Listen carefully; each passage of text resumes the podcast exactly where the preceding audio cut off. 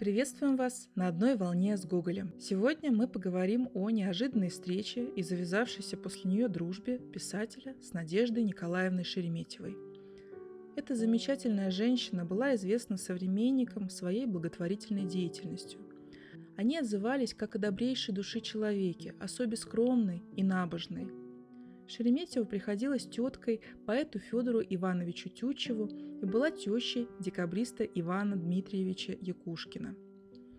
Ее знакомство с Гоголем произошло в 1842 году в доме Киреевских, где Николай Васильевич читал свою поэму «Мертвые души». Несмотря на большую разницу в возрасте, 34 года, они стали друзьями. Ведь писатель, как и Надежда Николаевна, был человеком глубоко верующим. Именно это послужило основой для их трепетных взаимоотношений – Шереметьева искренне поддерживала Гоголя в его духовных исканиях. Уже после ее смерти он писал «Она меня любила как сына, хотя я не сделал ничего достойного любви ее, и не был к ней даже в половину так внимателен, как она ко мне». Особенно сильный отклик в сердце Надежды Николаевны вызвало намерение писателя отправиться в паломничество на Святую Землю – как раз в год их знакомства Гоголь получил долгожданное благословение на это путешествие от Преосвященного Иннокентия. К сожалению, далеко не сразу Николаю Васильевичу удалось осуществить задуманное. Прошло немало времени, и только в 1848 году он, наконец, посетил Иерусалим.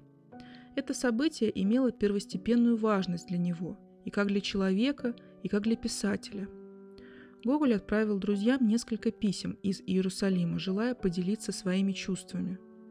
Среди адресатов, конечно, была и Надежда Николаевна Шереметьева, которая все эти годы поддерживала Николая Васильевича и, как он сам замечал, стала для него духовной матерью. После своего непростого путешествия Гоголь отправился домой.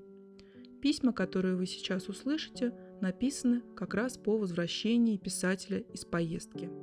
Надежда Николаевна Шереметьева Гоголю. Начало мая 1848 год. Покровская. Сию минуту, мой милый друг, возвратилась от обедни, где о вас, как и всегда, вспоминала с любовью. С нею благословляю вас.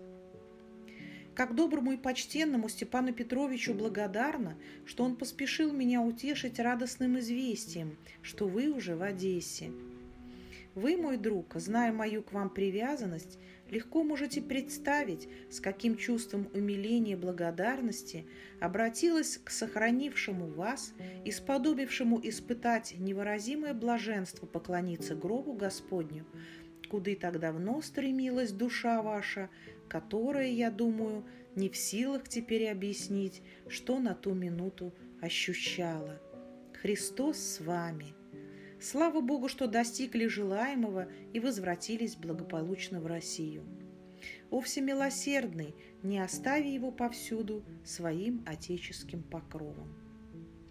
А что при всем этом испытывала ваша душа, какие трогательные переходы жизни, остается понять тем, коим имеет утешение вас хорошо знать, а передать вам самим трудно – я думаю, бывали минуты такой высокой чистой радости, что сил едва достанет возблагодарить неспославшего это неземное, а небесное утешение.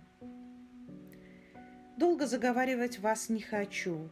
Слава Богу, вы в России. Тот, кто один видит сердце, он знает, что в эти шесть лет мне за вас перечувствовалось.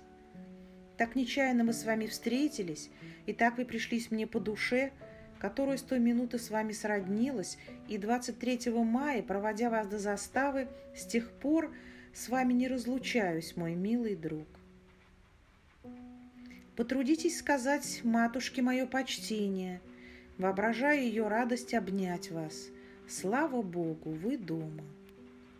Сестрицам поклонитесь. Может, вы о Василии Андреевиче Жуковском давно не знаете – Елагины ко мне пишут, от него получили 4 мая. Он теперь должен быть в Эймсе, где, пробыв шесть недель, после недели две отдохнет, а там с женой и детьми собирается в Россию. Прощайте, чем начала, тем и оканчиваю. Благословляю вас от всего сердца, вручаю вас, мой друг, Богу. О всемилосердный, не остави его и сохрани повсюду в чувствах тебе угодных. Знать о вас всегда утешение, с вами крепко сроднившийся и Христос с вами. Прощайте. На письмо, что из Иерусалима от вас получила, я вам тотчас отвечала. Расстаться не хочется, а пора, здесь прощаюсь, а в Боге с вами не разлучаюсь. Боже мой, ты его не покинь, Христос с вами. Гоголь Шереметьевый. Май 1848 года. Деревня Васильевка. Ваше письмо получил с особенным удовольствием, мой друг добрый Надежда Николаевна. Благодаря Бога достигнул я земной родины благополучно. Достигнули благополучно небесной? Вот вопрос, который должен бы меня занимать теперь всего. Но к стыду моему должен признаться, что я далеко сердцем от этого вопроса. Голова думает о нем, но сердце не растопилось, не пламенеет стремлением к нему – у гроба Господня я был как будто за тем, чтобы там, на месте, почувствовать, как много во мне холода сердечного, как много себялюбия и самолюбия. И так далеко от меня то, что я полагал чуть не близко. При всем том, меня живит еще луч надежды. Я и доселе также лепечу холодными устами и черствым сердцем ту же самую молитву, которую лепетал и прежде – Мысль о моем давнем труде, о сочинении моем меня не оставляет. Все мне так же, как и прежде, хочется так произвести его, чтобы оно имело доброе влияние, чтобы образумились многие и обратились бы к тому, что должно быть вечно и незыблемо. Друг мой, молитесь обо мне.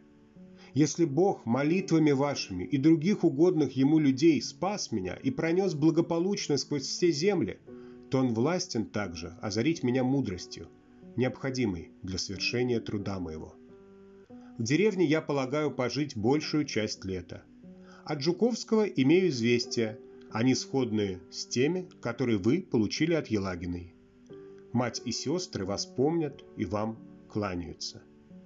Весь ваш Н. Гоголь.